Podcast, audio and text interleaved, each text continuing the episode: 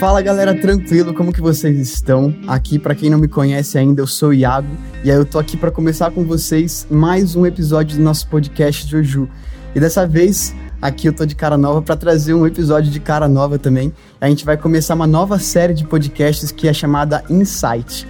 E nesses podcasts a gente vai trazer diversos temas, diversos assuntos, onde a gente vai estar tá tratando algumas coisas um pouco mais objetivas, um pouco mais rápidas, algumas reflexões um pouco mais diretas e objetivas para que você aproveite ao máximo. Fechou? Então, vamos lá. Para o episódio de hoje, a gente vai falar um pouquinho sobre descanso. E pensando em descanso, todo começo de ano é um período muito reflexivo, é um período que a gente para tudo que a gente está fazendo para a gente começar a refletir sobre o ano que passou, sobre o ano que está por vir e pensar na nossa vida no geral mesmo, para refletir aquilo que a gente vai fazer, aquilo que a gente vai deixar de fazer e as coisas que a gente vai mudar. E também por ser um período de férias, é um período que o pessoal para para descansar. É um tempo que a gente para para espairecer, para se preparar para os desafios que estarão por vir, para tudo aquilo que a gente quer fazer e Claro que a gente sempre faz as nossas resoluções para o ano, aquilo que a gente quer mudar e aquilo que a gente quer alcançar. Mas como que a gente consegue fazer isso de uma maneira mais efetiva quando na verdade a gente está super cansado? Quando a gente está exausto, quando a gente já está desmotivado, sem expectativa, sem esperança, sem ânimo para fazer tudo aquilo que a gente se propôs a fazer.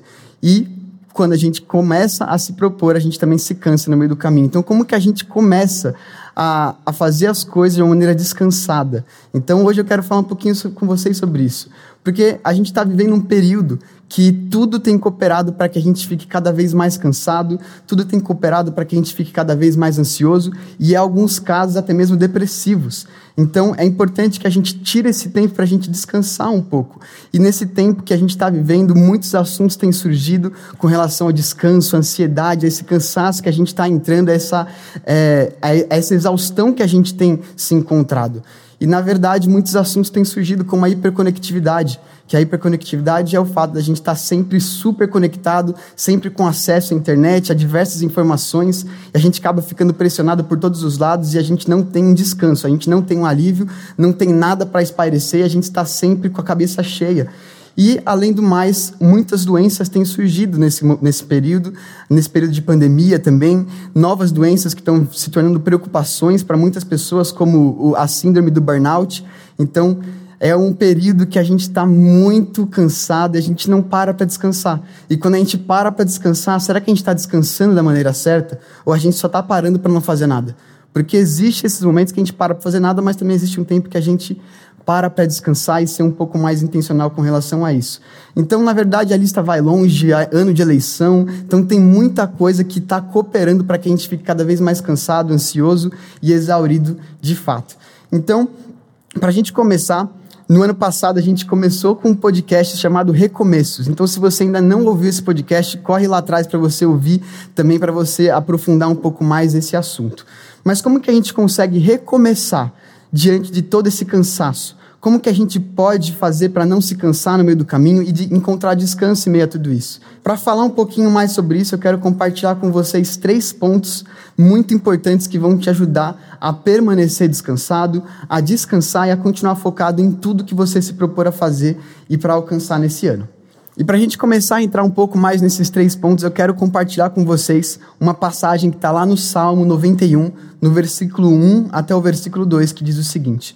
Aquele que habita no esconderijo do Altíssimo, a sombra do Onipotente descansará. E direi ao Senhor: Ele é o meu Deus, o meu refúgio, a minha fortaleza, e nele confiarei. Então, essa é uma passagem muito profunda, tem muitas coisas que a gente consegue conversar e para o nosso primeiro ponto, eu quero falar um pouquinho sobre a gente habitar no esconderijo do Altíssimo. Então, esse primeiro ponto, de primeira vista, pode parecer algo mais simples, mas a gente precisa compreender a profundidade do que significa esse habitar. Porque esse habitar é uma, uma postura, uma posição constante que a gente toma diariamente para descansar na presença do Senhor e para que a gente consiga aliviar as pressões que a gente tem vivido. Então não é que eu visitei o esconderijo do Altíssimo, não é que eu fui lá, não é que eu habitei, mas eu habito no esconderijo do Altíssimo. E porque eu habito no esconderijo do Altíssimo, eu encontro descanso. Então isso é algo que a gente precisa se atentar nesse ano. Em toda a nossa vida, na verdade, não é somente nesse ano, mas todos os dias a gente tem que se atentar a isso, porque a gente precisa entender que para que a gente habite no esconderijo do Altíssimo, a gente precisa fazer uma morada no esconderijo do Altíssimo. Então, a gente precisa construir esse ambiente. E como que a gente faz isso? Através do secreto. Então, o lugar secreto é a primeira chave para que a gente consiga encontrar esse descanso. Então, a gente precisa construir esse ambiente com Deus, esse ambiente de intimidade, esse ambiente de oração, de busca, de relacionamento e, consequentemente, de descanso. E eu creio que Deus ele tem levado a gente a um período, a um momento que é, ele tem chamado a gente para estar com Ele, para gastar tempo com Ele. Na verdade, quando a gente gasta tempo com Ele, a gente ganha tempo. Então, a gente precisa olhar para essas instruções e principalmente olhar para aquilo que Jesus ele nos aconselhou lá em Mateus 6, quando ele vai estar falando sobre o Sermão do Monte.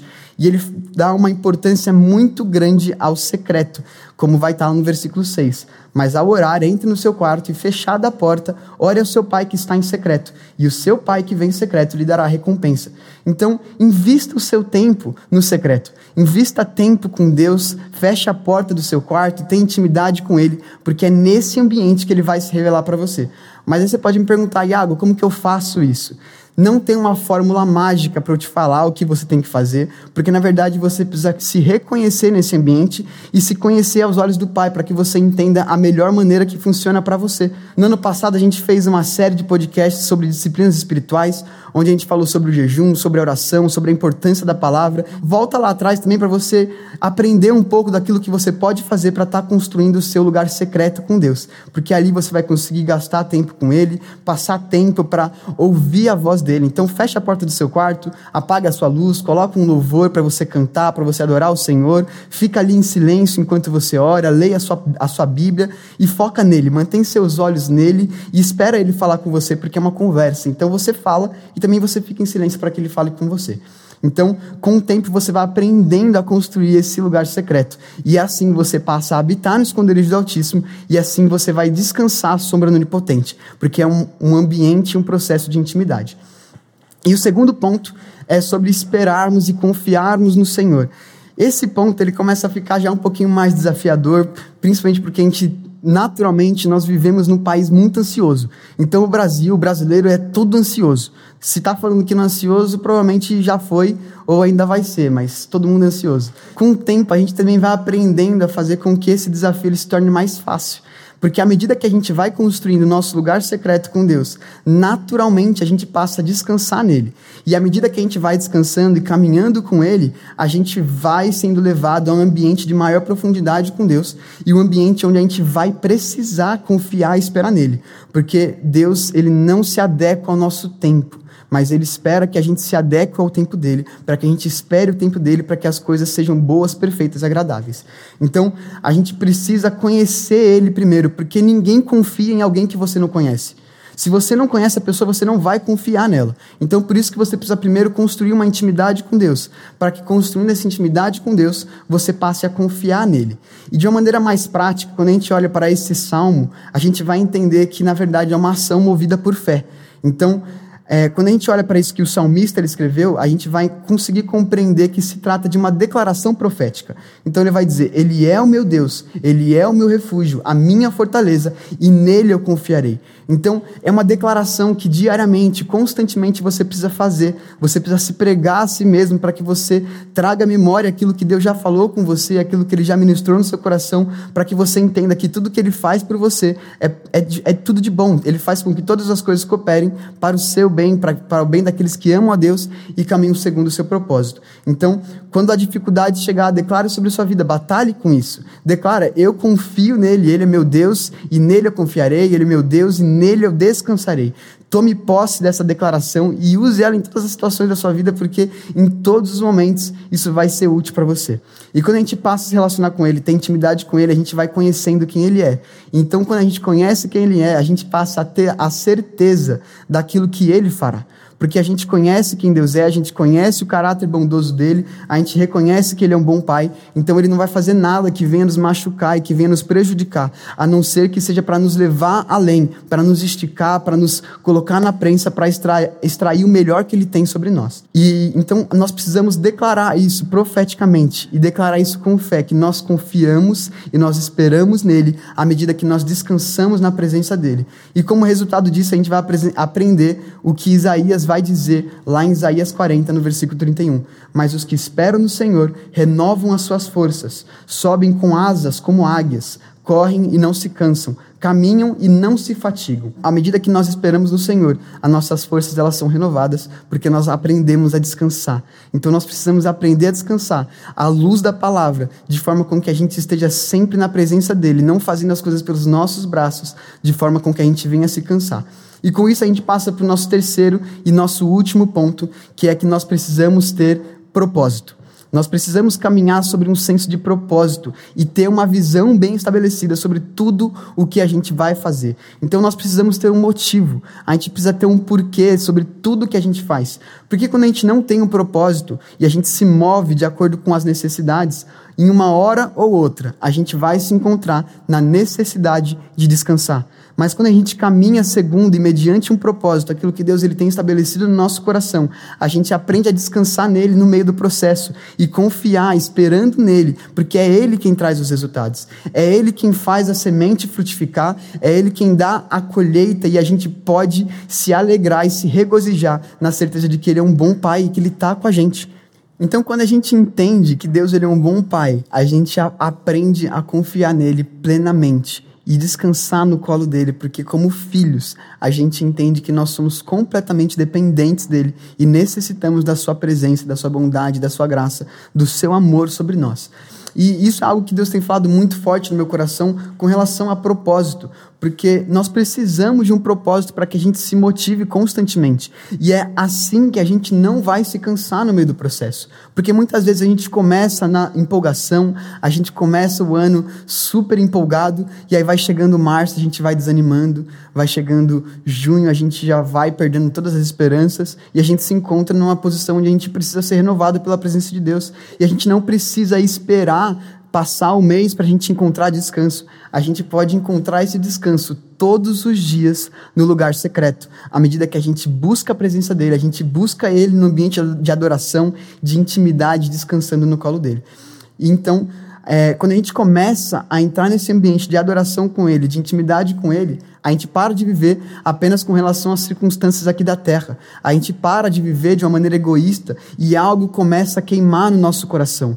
Algo começa a querer sair de dentro de nós de maneira com que a gente não mais viva somente aqui na terra, mas a gente busque trazer o céu aqui na terra, para que a gente entenda aquilo que Jesus ele orou quando ele foi ensinar o Pai Nosso, assim na terra como no céu.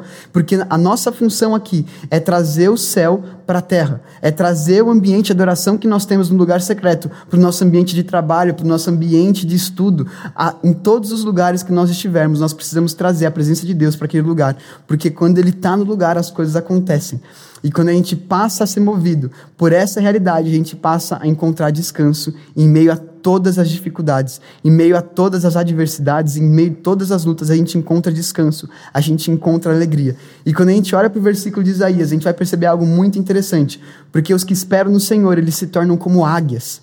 E um dos atributos marcantes da águia é a visão da águia, porque a águia ela tem uma visão extraordinária e essa visão de águia, ela até mesmo um termo usado no ambiente de negócios, sobre as grandes empresas, os grandes empreendedores, administradores, eles usam esse termo da visão de águia sobre uma pessoa que consegue enxergar algo que a maioria não está vendo. Então nós precisamos adquirir essa visão de enxergar algo numa, numa, situação que todas as outras pessoas não estão enxergando. Nós precisamos olhar para uma situação e enxergar a solução para aquele problema. Nós precisamos olhar para uma situação e enxergar algo que possa potencializar aquele problema, porque é isso que Deus nos chamou para fazer. Deus nos chamou para ser sal da terra e luz do mundo, para potencializar aquilo que nós temos em nós, ao nosso redor. E é por isso que nós precisamos construir isso, isso no ambiente de intimidade com Deus. E não apenas vivendo em função daquilo que nós fazemos ou do como nós fazemos, mas entender o porquê nós fazemos. Porque quando nós entendemos o porquê nós fazemos, nós encontramos propósito, nós encontramos motivo. E à medida que a gente encontra motivo, a gente encontra motivação para continuar e para não desistir e para descansar em meio ao processo. Porque o descanso, por mais simples que ele possa parecer, ele não é algo tão simples assim. Porque a gente precisa se esvaziar de si para que o Senhor venha nos encher daquilo que vem dele, para que nele a gente encontre esse descanso. Então, ore pedindo a Deus para que Ele traga propósito sobre a sua vida em tudo que você faz, para que Ele traga propósito e motivo em todas as áreas da sua vida, para que nele você encontre descanso em meio a todas as necessidades, para que você encontre descanso nele em meio a todas as coisas que você fizer. Porque muitas vezes a gente se prende na correria do dia e a gente vai incluindo Jesus nessas coisas. E a gente faz isso naturalmente, sem perceber. E a gente passa a querer que Jesus viva uma vida conosco, ao invés de nós vivermos uma vida com Jesus. Porque a vida que Jesus tem pra gente é muito melhor da que a gente pode planejar para nós mesmos e daquela que a gente pode sonhar pra gente. Porque os caminhos e os planos dele são muito mais elevados do que os nossos. E quando a gente descansa, espera e confia nele, a gente pode caminhar na certeza de que Ele sabe o que é melhor para a gente. Então, que nesse ano você viva de maneira a descansar nele, a habitar no esconderijo do Altíssimo, a descansar à sombra do Onipotente, a encontrar refúgio nele, confiando, esperando, crendo que ele é um Deus bom, que ele é um Pai amoroso. E à medida que você faz isso, você vai encontrando propósito para todas as áreas da sua vida. E que você não se esqueça que é ele que vai à sua frente. Então, ser forte e corajoso e não desanima, mas busque descanso na presença dele, porque ele é contigo. Então, nós ficamos por aqui. Se você gostou, compartilha com todos os seus amigos, manda para todo mundo, assiste, ouve os outros podcasts que a gente tem aqui, porque eu tenho certeza que vai te abençoar e compartilha com todo mundo, porque à medida que você vai compartilhando, mais pessoas vão ouvindo esse podcast, vão ouvindo esse conteúdo, o reino de Deus vai sendo propagado e mais pessoas são alcançadas e você pode ser parte disso com a gente. Então que Deus te abençoe, até o próximo episódio e é nós.